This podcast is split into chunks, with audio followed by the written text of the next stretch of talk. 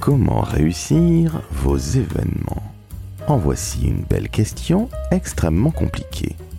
Car vous imaginez bien qu'un événement se prépare, qu'un événement se vit à l'instant T, et ensuite le faire perdurer. Alors aujourd'hui, j'ai demandé pour ce nouvel épisode hors série à Marie McKay et à David Bessis, qui travaillent respectivement à l'aglo du pays de Montbéliard et chez Rubix, eh bien j'ai demandé à David et Marie de vous donner leurs meilleurs conseils car eux aussi adorent l'événementiel. Comme je vous le disais, nous allons parler de l'avant, c'est-à-dire de la préparation. Nous allons parler du stress pendant l'événement. Et nous allons évidemment aborder le dernier chapitre qui est tout aussi complexe, à savoir faire perdurer l'événement au-delà de sa date. Vous le verrez, Marie et David sont des gens extrêmement pragmatiques et écoutez bien leurs conseils, car je tiens à vous le dire, vous en particulier qui êtes plus jeune, qui êtes peut-être en début de carrière, l'événementiel n'est pas une soirée étudiante ou un événementiel sportif ou musical que l'on organise. En effet, c'est beaucoup plus complexe et la somme de détails est gigantesque à prendre en compte. Je suis Laurent François, fondateur et dirigeant de l'agence Maverick. Je dois vous l'avouer, l'événementiel n'est pas nécessairement ma tasse de thé, même si j'en ai fait dans ma vie. Et justement, c'est pour ça que je voulais avoir la parole et les conseils, comme je le disais, de Marie et David, qui, eux, surkiffent l'événementiel, cette discipline de la communication qui semble passionner tant de gens. Très très bonne écoute en leur compagnie. Et n'oubliez pas de vous abonner au podcast et de noter 5 étoiles sur Spotify et Apple.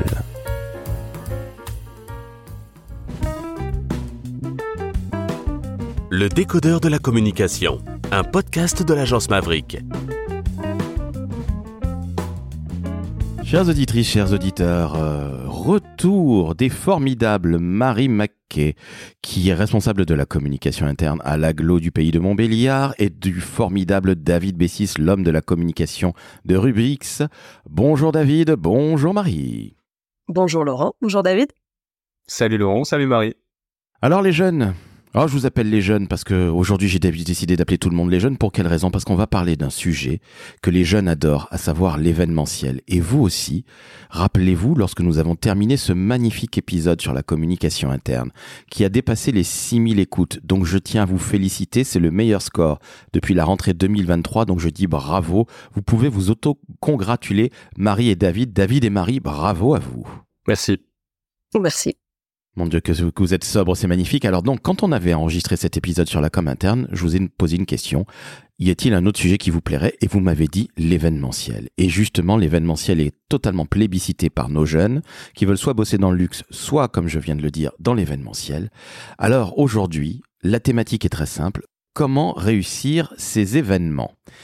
La question est assez vaste, elle est assez compliquée parce que pour moi, il y a une temporalité, comment on réussit un événement avant, c'est-à-dire comment on le prépare bien.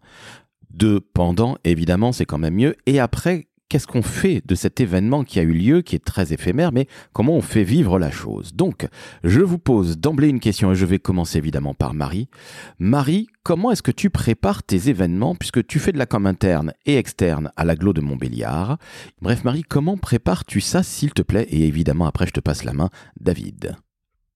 Alors, un, préalable déjà pour, euh, chaque événement, euh, ils sont systématiquement préparés en équipe c'est-à-dire que je pense qu'il est illusoire de croire qu'on peut mener seul euh, à son terme un événement de quelque taille qu'il soit et, euh, et, de, format. C'est vraiment important de s'entourer d'une équipe euh, de personnes qui seront à la fois motivées, compétentes et partantes sur le projet. David, est-ce que c'est exactement la même chose pour toi? C'est-à-dire, est-ce que, tu es déjà arrivé en disant à ta direction de la communication ou générale, plus, correctement, ça y est, j'ai une super idée d'événement, ou est-ce qu'au contraire, c'est une décision qui est collégiale? Alors, ça, ça arrive, ça m'est arrivé de, proposer un, format ou un type d'événement. Ensuite, la décision est forcément collégiale, euh, parce qu'un événement va, de par sa nature, impliquer beaucoup de gens dans l'entreprise, que ce soit un événement interne ou externe. Et donc, euh, il est important tous les gens de la direction à minima soient alignés sur le fait qu'il faut faire un événement et qu'il va falloir pour ça mobiliser euh, un tel ou un tel. Donc c'est forcément collectif, ça c'est sûr. Euh, un événement qui repose sur une seule personne risque d'être très compliqué à mener jusqu'à son terme, surtout pour la personne qui l'organise. oui, à mon avis, c'est le meilleur moyen de faire une descente d'organes. Bon, pardonnez-moi pour cette, cette blague qui n'est pas drôle. Marie, tu disais que c'était, et comme David d'ailleurs, que c'était une décision qui était collégiale, mais comment est-ce que tu prépares les événements, qu'ils soient internes ou externes d'ailleurs hein? Comment ça se passe? Parce que je ne suis pas un spécialiste de l'événementiel, j'en ai fait dans ma vie, c'est pas franchement ma tasse de thé, je le dis à nos auditrices et auditeurs, mais c'est un travail qui est colossal. Les gens ne voient que les petits fours et puis ce qui s'est passé, mais c'est un boulot énormissime. Comment est-ce que tu prépares ça? Et bien évidemment, David, je t'inviterai à en faire de même, à nous expliquer comment tu le fais chez Rubix. Marie, je te passe la parole. Euh, alors sur les sur événements, moi j'ai pour habitude, alors je sais pas si c'est c'est une habitude très personnelle ou, si d'autres personnes travaillent comme ça, mais euh, j'ai vraiment pour habitude de faire la différence et de scinder le projet en, en deux grandes étapes, enfin deux grandes familles. D'un côté, il va y avoir la partie événementielle, euh, la régie générale, la logistique, vraiment l'organisation de l'événement en tant que tel et d'un autre côté tout ce qui est afférent à la communication et au plan de communication lié à l'événement. Et finalement, ça, c'est vraiment deux choses que je traite de manière complètement différente et pas du tout avec les mêmes personnes, de manière finalement à pouvoir concentrer sa, son, son action euh, sur deux, enfin c'est un peu dépendant de, de, du même événement, euh, j'ai remarqué quand euh, quand certains événements sont montés, on va dire de manière rapide, parce qu'on n'a pas forcément eu les délais pour euh, pour les, les, les travailler plus en amont. L'un peut desservir l'autre, ou en tout cas un des aspects peut être mis de côté par rapport à l'autre. Et ça, c'est vraiment la première chose moi que je, que je mets en place avec les équipes, c'est vraiment de dissocier ce côté logistique et régie du côté communication. Et puis ensuite, bah, c'est s'entourer des, personnes qui viendront euh, intégrer l'équipe en fonction de leurs compétences euh, dans tel ou tel domaine. Euh, et pour aller rapidement, parce qu'on va, on va le développer plus tard, mais c'est finalement beaucoup de réunions, beaucoup d'échanges, beaucoup de, préparatifs pour arriver à un moment, le moment de l'événement, on va dire le jour J, sur un temps court où tout ce qui aura pu être préparé aura été prévu. Est-ce que ça n'est pas une énorme pression, Marie? Parce qu'on se dit toujours, et c'est valable pour toi évidemment, David, si tu veux répondre, avant que tu ne donnes ton point de vue pour la préparation, mais c'est une énorme pression parce que le jour J, tu n'as pas le droit euh, de te rater, de te manquer, alors que tu peux préparer ça pendant plusieurs mois. C'est, je trouve, euh, une pression énorme, l'événementiel. Qu'est-ce que tu en penses, Marie? Alors c'est une pression, oui, parce qu'il y a en général euh, beaucoup de parties prenantes et puis euh, et puis parce que ça se voit, ça se voit tout de suite. Après moi je nuancerai un petit peu ce que tu viens de dire parce que je dis souvent et notamment aux personnes euh, des stagiaires ou des apprentis qui peuvent être avec moi sur ce type d'événement que un événement il a mal tourné quand le public a vu les problèmes. Par contre, s'il y a eu des soucis, et il y en a toujours, s'ils sont gérés en toute discrétion et, et avec professionnalisme, finalement, l'événement, il est quand même une réussite. Euh, un événement sans pétouille, ça n'existe pas. Et puis les, les, grains de sable, etc., c'est inéluctable. Finalement, j'aurais tendance à dire qu'on joue régulièrement à MacGyver sur nos événements et, que si ça ne se voit pas, c'est finalement une réussite. On reconnaît là la reine des punchlines. David, comment ça se passe les événements chez Rubix Comment ça se prépare, s'il te plaît? Bah écoute, on est un peu sur, le, sur la même longueur d'onde là avec Marie. Pour moi, il y a vraiment une histoire de découpage de, de l'événement. C'est un événement, c'est un projet, un gros projet selon la taille de l'événement, et du coup tu le découpes en, en sous-unités. Donc oui, il y a une unité logistique, purement logistique. Tu l'as dit tout à l'heure, les petits fours, tout ça, donc c'est un peu de la logistique, mais c'est encore un truc différent, puis un peu plus bordé. Euh, il y a une partie communication avant, pendant, après l'événement. Et puis il y a une partie euh, contenu, on va dire. Qu'est-ce que l'événement doit délivrer comme comme contenu? Donc tu essayes de ouais de découper ton ton ton événement en, sous-projets, on va dire, qui vont pas faire appel, comme l'a dit Marie, aux mêmes personnes. Et ça permet aussi de répondre à, ta question sur la pression. Évidemment que plus l'événement est gros, plus la pression est importante.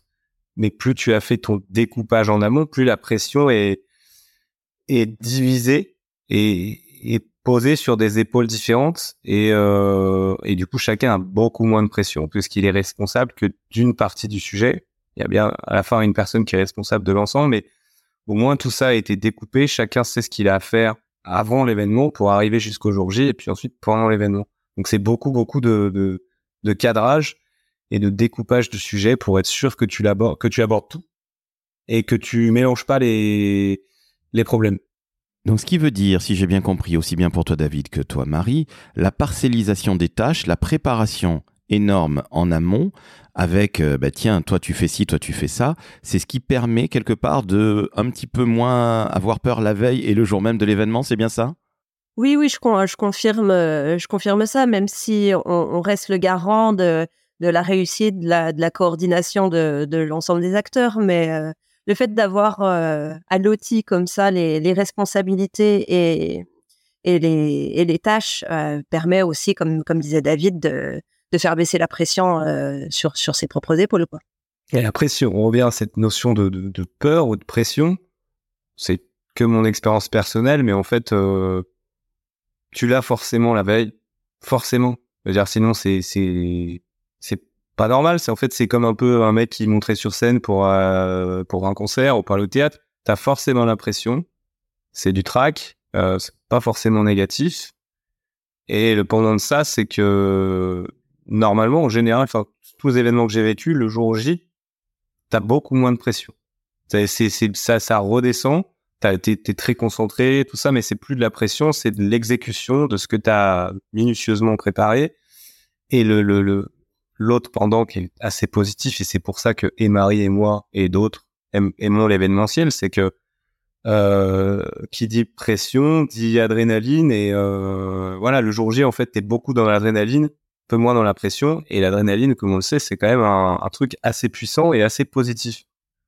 Donc tu ça compense, c'est-à-dire tu peux pas te dire je vais vivre un événement parce que c'est génial, parce qu'il y a un côté un peu euh, ultra sympa sans pression. Enfin, ça fait partie du, ça fait partie du package.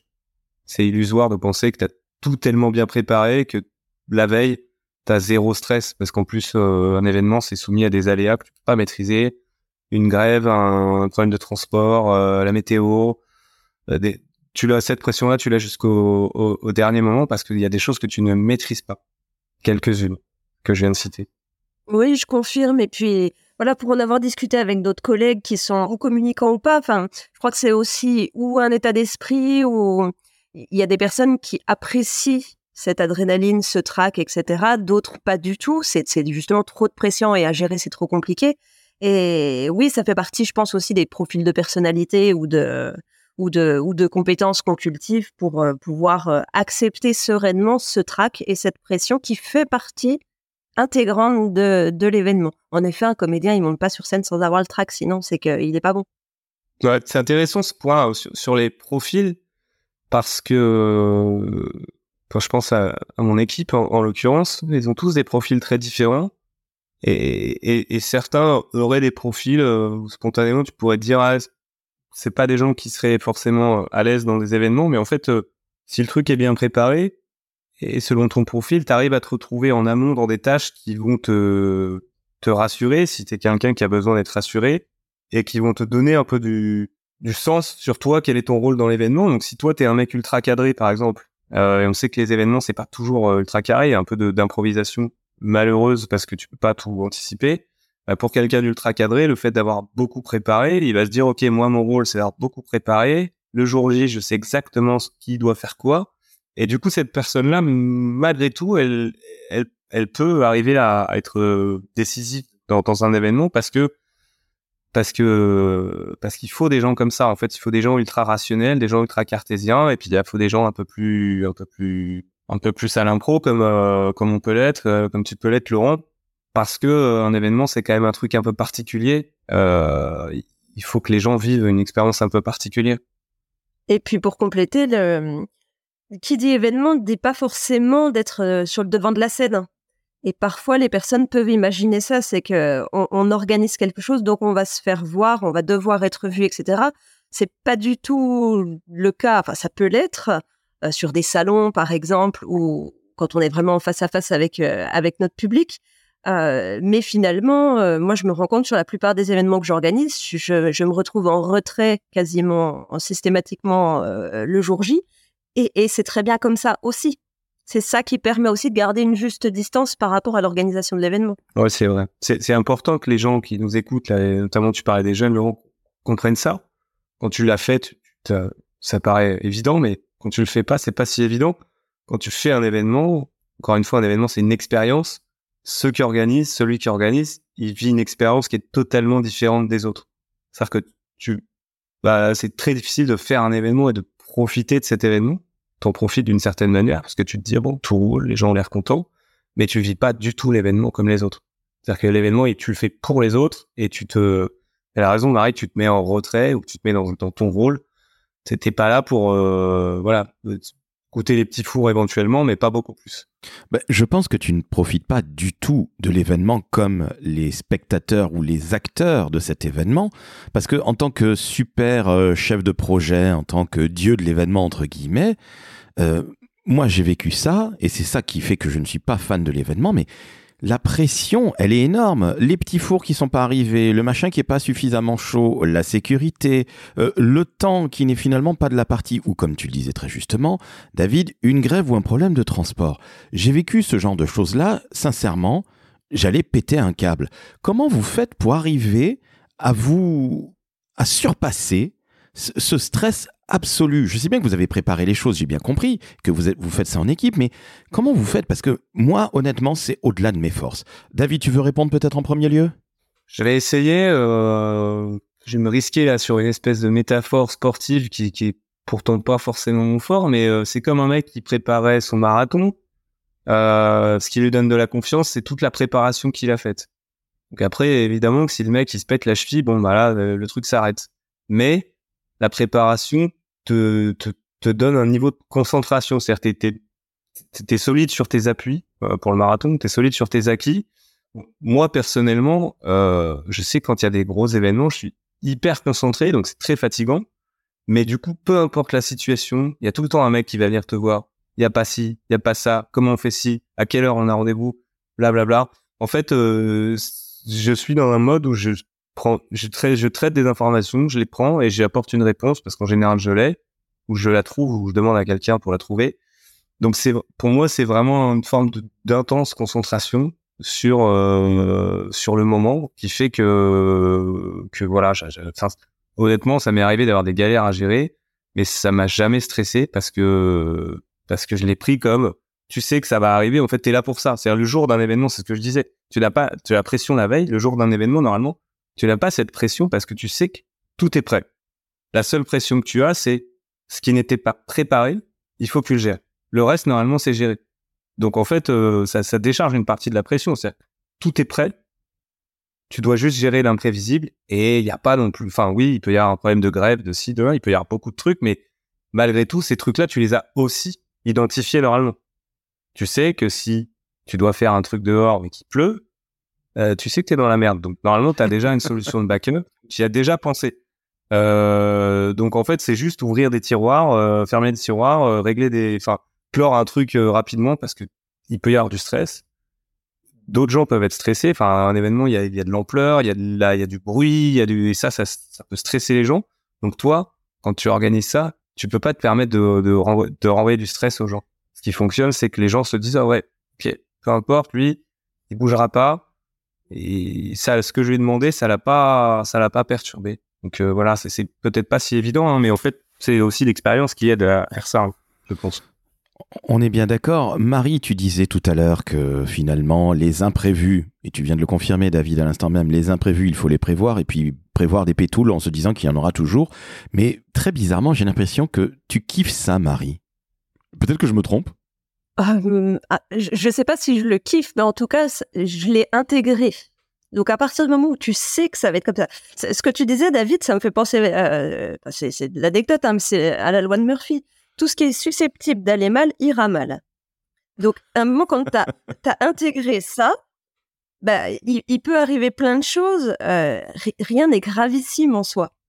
En, en termes d'anecdote, une cérémonie de vœux qu'on a organisée il y a quelques années, euh, quelques heures avant l'événement, on, se rend compte sur les réseaux sociaux qu'il y a un appel à manifestation devant le lieu où on va faire les vœux.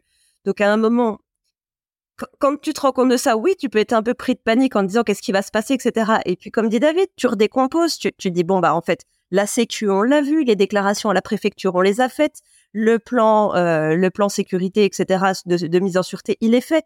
Donc, quelque part, il y a aussi d'autres professionnels qui sont plus calés que moi sur, par exemple, la sécurité, qui sont euh, avisés de, la chose.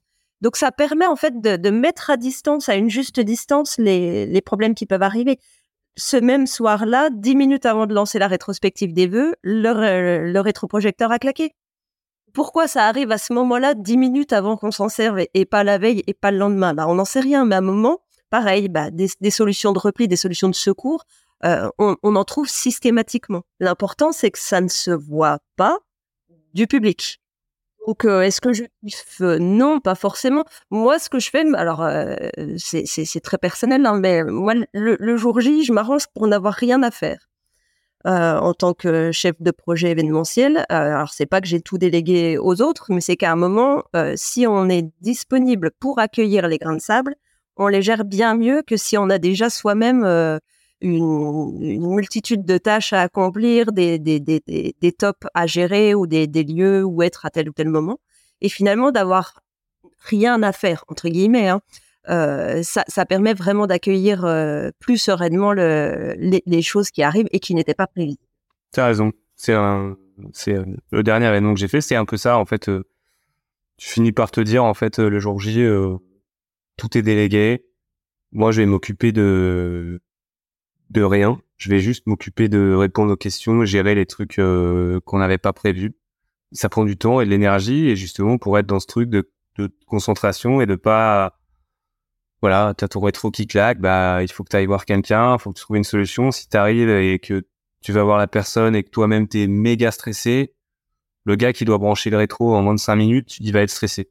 Donc euh, Marie a tout à fait raison. Je pense que quand c'est possible, d'avoir une, personne qui est qui est free quoi, qui qui est dont, dont le seul job c'est de régler d'éventuels problèmes, c'est bien. Vraiment... Alors ça, c'est un luxe qu'on peut pas toujours avoir sur l'ensemble des événements, mais quand on peut, c'est c'est vraiment bien. Le seul risque, c'est que si ça se passe bien et qu'il n'y a pas de pétouille, on puisse penser que organiser un événement, c'est simple, que le jour J, on n'a plus rien à faire et qu'on n'a que à serrer des mains et manger des petits fours. Bon, c'est rare que ça se passe comme ça. Écoutez, je suis très très très admiratif euh, de vos, en écoutant vos paroles. Parce que bon, vous avez bien compris, c'est pas du tout ma tasse de thé pour les raisons que vous venez d'évoquer. C'est-à-dire que s'il y a un, rétro qui pète euh, dix minutes avant que le président ou euh, je ne sais qui ou qu'est-ce doivent parler, moi je deviens complètement cinglé. Et, j'ai envie de, tout, de tout défoncer. Donc je ne suis pas l'homme de la situation et je suis donc de ce fait très admiratif de votre management des emmerdes parce que moi, je serais bien incapable de gérer ça. Je, non pas que je me noie dans un verre d'eau, mais là, sincèrement, je suis, euh, je suis ultra admiratif, donc je vous félicite. J'ai une question qui me vient à l'esprit on va pas, on reviendra sur les ennuis si vous le voulez bien, parce que j'aimerais bien que vous nous donniez quelques petites anecdotes. Marie, tu en as donné une, mais si David, tu pouvais nous donner quelques anecdotes positives et négatives, ce serait, ce serait sympathique, histoire qu'on puisse rigoler et détendre un peu l'atmosphère. Mais bon, vous savez que le Covid euh, va diablement fêter ses 5 ans dans quelques semaines, ses 4 ans, pardon, dans, dans quelques semaines, et que l'événementiel a été extrêmement touché, évidemment, par euh, ce virus. Il y a eu allez, on va dire, un côté très digital, une digitalisation des événements. Qu'est-ce que vous pensez de ça? Allez, on commence par toi, Marie, honneur aux dames. Hum, alors, la digitalisation des événements, je, pense que c'est très réducteur par rapport à l'événementiel euh, qui, par nature, est un mode de mise en relation, euh, dire physique, euh, des personnes. Donc le, digital euh, ne, répond pas à l'ensemble du cahier des charges de l'événementiel. Maintenant, euh, le Covid a fait que euh, ces rencontres physiques n'étaient plus possibles et le digital a permis de pallier quelque part cette absence de lien. Moi, ce que j'en retire finalement, c'est plutôt le côté accélérateur de, développement de compétences et, d'accélérateur technologique qui, qui, a permis de, créer des nouveaux formats. Maintenant, je pense pas, enfin, je sais pas si c'est la suite de ta question, mais, mais, mais j'en parle quand même, que, que le digital pourra remplacer euh, l'événementiel euh, en présentiel. Euh, mais qui a peut-être une complémentarité à, trouver et qui se trouve là justement depuis ces trois quatre dernières années une complémentarité entre le digital et le présentiel. Euh, certains événements qui finalement euh, euh, peuvent toucher beaucoup plus de monde parce qu'ils sont digitaux. Je pense à des, matinales qui se font sur Zoom, Teams et compagnie d'associations nationales dans notre dans notre domaine et qui permettent de toucher plus de monde parce que justement on ne se déplace pas. Mais ça remplace pas ça, peut pas remplacer la, la rencontre en in real life. C'est beau. David, qu'en penses-tu? Écoute, euh, on est dans le, décodeur de la communication. Donc, je vais, te faire d'abord une réponse très théorique que, que je vais lire hein, euh, sur Google. La, communication événementielle, c'est une technique de com articulée autour d'un événement classique ou insolite à destination d'un public cible L'objectif est de capter son attention dans une finalité promotionnelle par une mise en scène à laquelle il est convié. Cette définition, elle est pas mal, je l'avais pas regardé avant, j'avoue. Euh, ça fonctionne pour un événement digital, en fait. C'est un événement classique ou insolite où tu as invité des gens pour promouvoir quelque chose, pour marquer le coup, on va dire. Donc, ça fonctionne. Ça fonctionne euh, aussi parce que, j'ai dit tout à l'heure, un événement, c'est une expérience et un événement, c'est comme une pièce de théâtre. Il y a un peu une unité de, lieu, de temps et d'action. Donc tu rassembles des gens au même endroit en même temps. Ça fonctionne moins bien parce que tu n'as pas tout ce côté humain, évidemment. Donc ça ne remplacera pas, mais ça ouvre des, perspectives et des opportunités que tu pourrais pas avoir. Et on va être bassement matérialiste. Un événement digital, peu importe sa portée, ça coûte moins cher qu'un événement physique. C'est-à-dire si tu veux toucher 10 000 personnes en même temps, en physique, ça va te coûter beaucoup, beaucoup plus cher qu'en digital. Donc ça, c'est une, c'est une corde en plus, on va dire. C'est pour nous, les communicants, c'est un outil en plus. Ouais. Ça veut pas dire que j'aurais envie de faire que des événements digitaux parce que pour le coup, un événement digital, il y a beaucoup, beaucoup moins ce côté euh, social et ce côté euh, adrénaline qui est un peu moins présent quand même.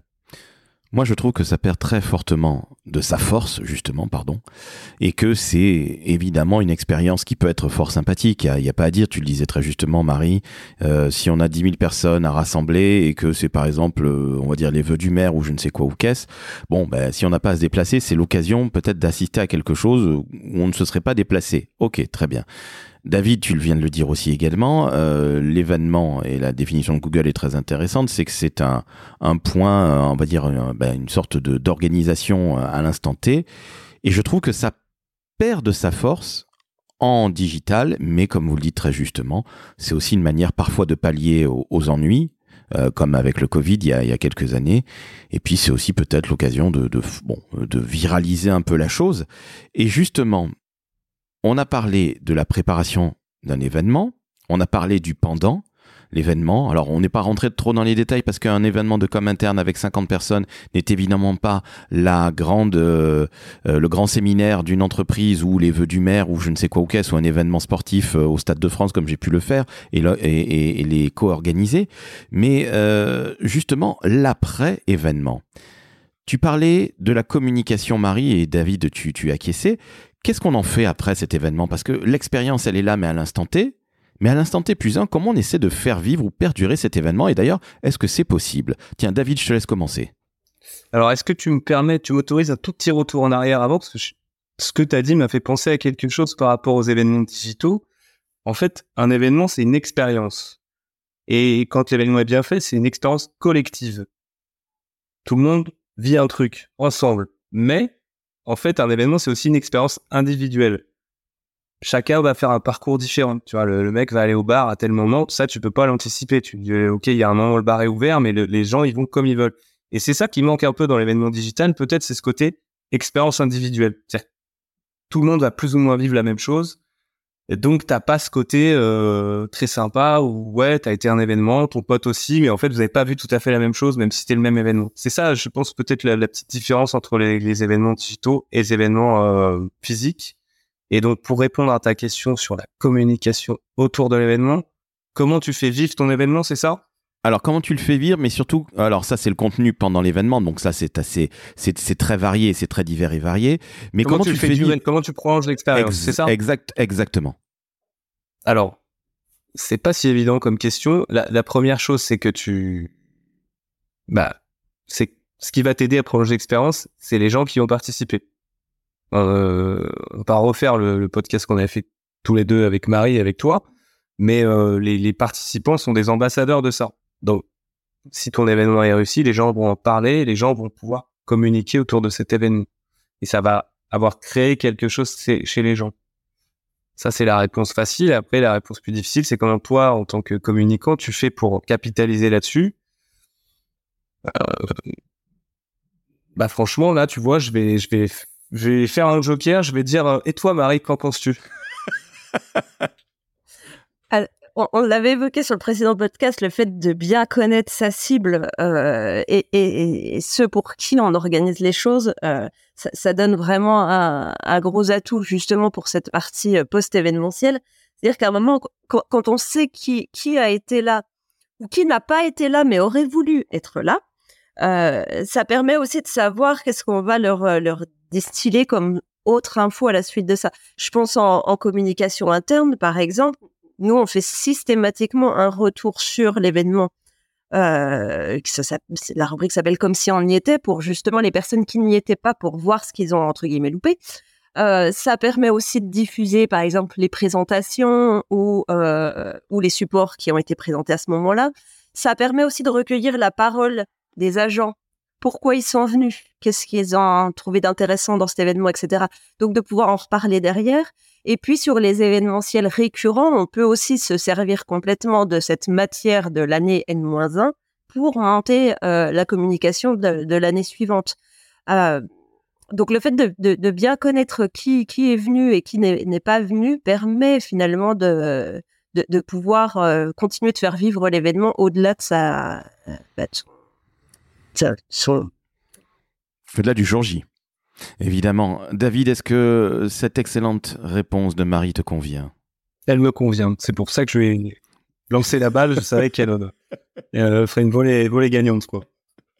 Bravo, c'est une très belle passe décisive. Bravo Marie, tu es une véritable championne.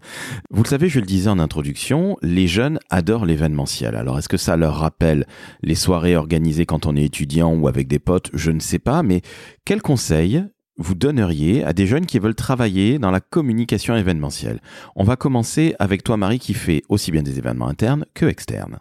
Euh, moi, je, corrobore ce que tu dis hein, dans, les étudiants que je reçois ou, qui postulent euh, sur, sur, les annonces que je propose. Euh, ils ont souvent en tête festival, festival de musique ou événementiel sportif. Donc clairement, il n'y a pas que ça. Maintenant, je peux comprendre qu'il soit pas de prime abord euh, branché sur euh, les euh, événements protocolaires et autres inaugurations très institutionnelles. L'événementiel, ça permet vraiment de, toucher à tout. alors j'avais déjà fait cette réponse sur la communication interne, tu vas dire que c'est facile, mais pour le coup, je, le crois vraiment. Dans l'événementiel, ce qu'on disait au départ, hein, va y avoir de la partie logistique, il va y avoir une partie protocolaire, il va y avoir une partie communication on va faire de la communication digitale, on va faire de la communication print. Donc ça permet finalement de toucher à tout et ça permet de d'organiser finalement ses, compétences autrement que euh, en communication euh, print, enfin la chaîne graphique, euh, les chartes et compagnie ou, les calendriers éditoriaux. Ça, ça, permet de, de, brosser large en fait sur sur le panel du communicant. Donc, euh, donc en ça, un, jeune qui voudrait faire euh, de l'événementiel ou de la communication interne, je lui dis banco. David, quels seraient tes conseils, ou plutôt quels sont tes bah conseils? Bah, Le premier, c'est d'essayer, parce que on peut avoir effectivement une fausse représentation, une représentation partielle de ce que c'est. Il y a, y a, un truc qu'on n'évoque pas, parce que Marie et moi, de par notre profil, on fait pas que ça, mais en fait, euh, pour quelqu'un qui ferait que de l'événementiel, une, une agence d'événementiel, par exemple, c'est c'est assez crevant quand même, hein, parce que le, les, jours qui précèdent un événement, c'est des jours qui sont très intenses. Le jour de l'événement est un jour qui est très intense, et le lendemain, ça va, mais ensuite tu repars sur un autre événement. Donc faut faut tester pour voir déjà si on est si c'est un rythme et un fonctionnement qui te convient. Et la deuxième chose, et, quand j'ai testé, bah ouais, donc tu peux tester en, en, faisant un stage, mais tu peux, voilà, en fait, euh, pour les événements sportifs, les événements musicaux, par exemple, euh, c'est assez simple. Il hein, euh, y a plein de jeunes qui font ça. Tu fais hôte ou hôtesse d'accueil, t'es au vestiaire, machin. Déjà, t'es dans une première vibe événementielle. Et tu vois ce que ça fait d'être un maillon parmi la chaîne d'un événement. Et la deuxième chose, il faut, euh, ouais, bah, le, conseil euh, pragmatique, il faut, euh, il faut voir ça comme un job, quoi. C'est-à-dire, tu, c'est ton job. Ton, si, ton objectif c'est d'être, de monter les marches à Cannes, t'organises pas des événements. Enfin, c'est, c'est tu as envie de monter les marches. As, le mec qui organise la montée des marches à Cannes, je pense qu'il passe pas une bonne soirée. Jamais. Euh, parce que, euh, euh, voilà, pour le coup, il y a beaucoup d'aléatoires, beaucoup de trucs qui peuvent se compliquer. Donc lui, il passe pas une bonne soirée. Donc si, quand tu imagines un événement, tu te dis, waouh, ça doit être trop cool, génial. Euh, voilà, c'est, faut peut-être réfléchir un petit peu parce que bosser dans l'événementiel, ce n'est pas participer à un événement, être invité à un événement. C'est inviter plein de gens à ton événement pour que les gens kiffent. Mais toi, euh, toi, tu, tu n'es pas, tu n'es pas, ouais, tu n'es pas spectateur. Donc, tu vis pas, tu vis pas les paillettes, c'est, elles sont pas pour toi, elles sont pour les autres. Oui, tu veux dire que tu n'es, tu n'es pas acteur, peut-être, plutôt. Oui, oui, oui, pardon, oui, tu, tu n'es pas acteur, tu n'es pas, tu n'es pas partie prenante vraiment. Tu fais pour les autres. Donc, euh, si ton objectif c'est juste de, de te faire plaisir, bah, essaye de faire en sorte d'être invité à des événements plutôt que de les organiser. Marie, est-ce que l'événementiel, ce n'est pas finalement un don de soi, comme vient de le dire euh, très justement David? Oui, c'est, c'est, on, fait vraiment pour les autres. Je pense aussi que c'est, révélateur de, qui on est et de, notre manière d'être, même dans la vie. Enfin, je pense pas qu'on vienne à l'événementiel par hasard. Euh, c'est, un état d'esprit, c'est, des compétences qu'on a envie de mettre à disposition des autres pour que les autres profite, passe une bonne soirée, s'amuse, d'autres types de, d'événements, hein, peut-être plus, plus sérieux ou moins, moins fun. Mais, euh, mais oui, on, fait pour les autres, en effet. Qu'est-ce qui vous fait kiffer, justement, dans l'événementiel? On va commencer par toi, David. Parce que quand je vous ai posé la question, quand on a fait ce super épisode sur la com interne, je vous disais un autre sujet qui vous plairait. Vous avez répondu tous les deux, sans vous concerter, que c'était l'événementiel.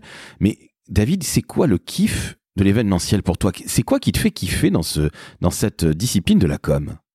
Je vais reprendre un truc que peut-être Marie avait dit la dernière fois. Ce qui est très intéressant dans les événements, c'est que tu construis, prépares, participes à un truc que tu vas voir concrètement se dérouler sous tes yeux. Tu, tu, tu as la matérialisation de ton travail en plus quasi en temps réel.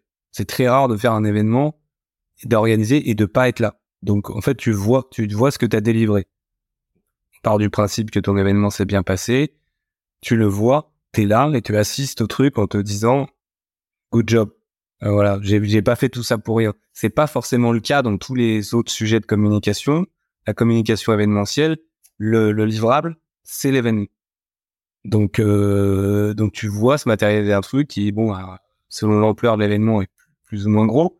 Quand c'est un gros événement, bah, tu vois le truc et tu, peux que être content, voilà, ce truc d'adrénaline, de, dire, bon, bah, waouh, ça y est, c'est fait. Il y a encore quelques trucs à gérer en général après l'événement, mais tu, as vu, tu as construit et tu vois sous tes yeux se, dérouler ce que tu as construit. C'est quand même top.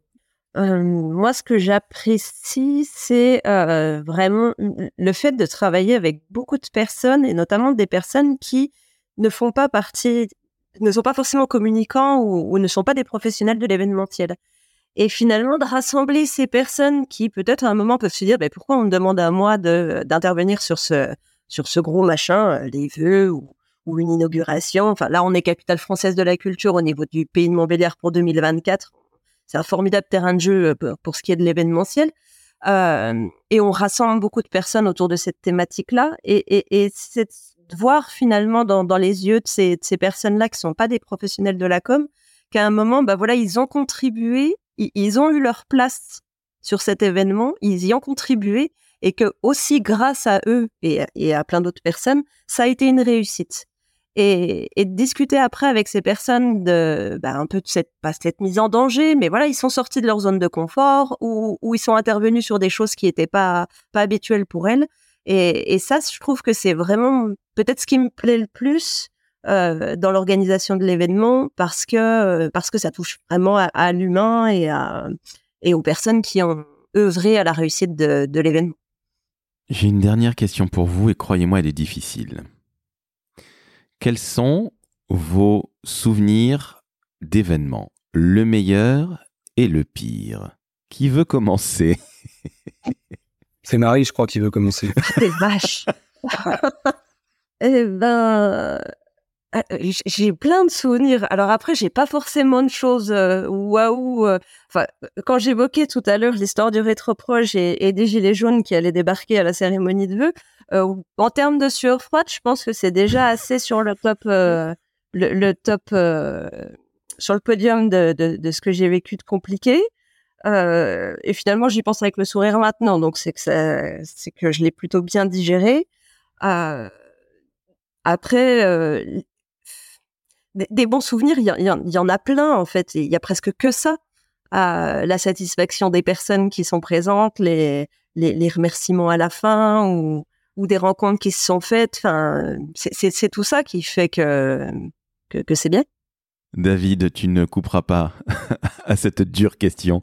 Le meilleur et le pire en événementiel pour toi Le meilleur souvenir, euh, écoute, euh, je vais aller dans la simplicité, mais là, on a organisé un très gros événement interne euh, il y a quelques mois, dans un planning assez serré.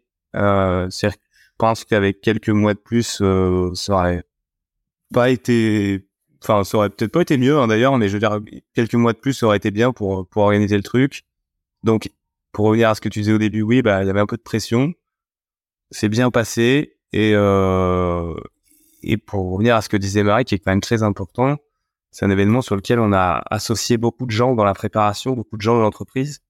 Euh, et du coup, bah, bon souvenir parce que euh, même si on n'a pas euh, matérialisé le fait qu'il y avait une équipe projet de peut-être 80, 100 personnes, bah du coup, voilà, le jour J, chacun a, a tenu sa place, chacun a vécu une journée particulière.